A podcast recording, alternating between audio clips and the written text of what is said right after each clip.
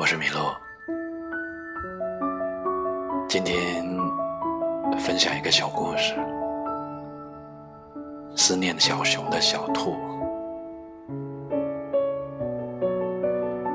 小熊走了以后的第一个春天，下了一场大雪。兔子起床，看到白茫茫的一片，在雪地里给小熊写信。他写道：“你走了以后，春天都特别冷，所有的雪都朝我这里下了。”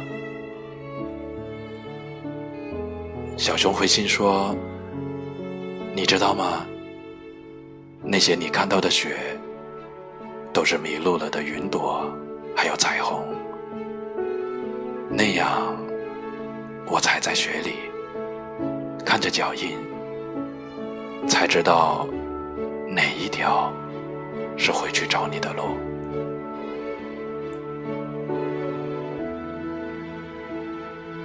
故事不是很长，但是确实比较温暖。就像我经常说的那样，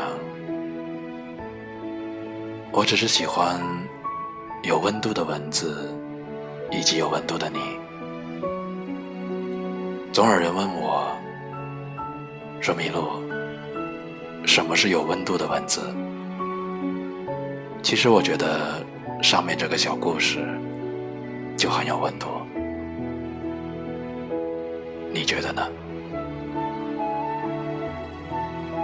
希望正在听这段电波的你，尽快找到自己的小熊，也尽快找到。自己的小兔子，愿你好梦，晚安。